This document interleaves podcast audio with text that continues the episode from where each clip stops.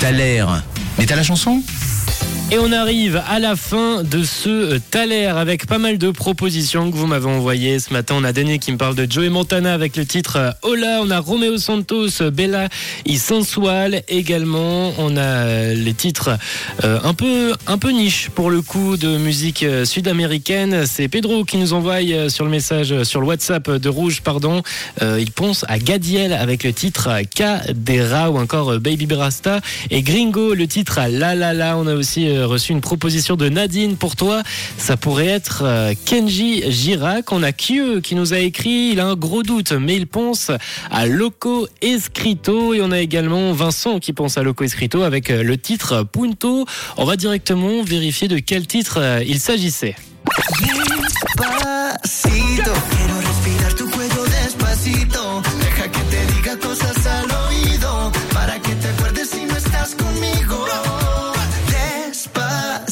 Et vous avez été nombreux tout de même à trouver la bonne réponse ce matin. Bravo à toi, Olivier. Bravo à Catherine. Bravo à Fabio, Bayard, Chouchou, Valérie, Laurane, Tania, Jess, Chloé, Jérémy, Ledé, Jean-Marie, Andrea, Axel ou encore euh, Pierre. Vous avez tous eu la bonne réponse. Le taler du jour, c'était Louis Fancy et Daddy Yankee qu'on a entendu et qu'on entend tous les étés.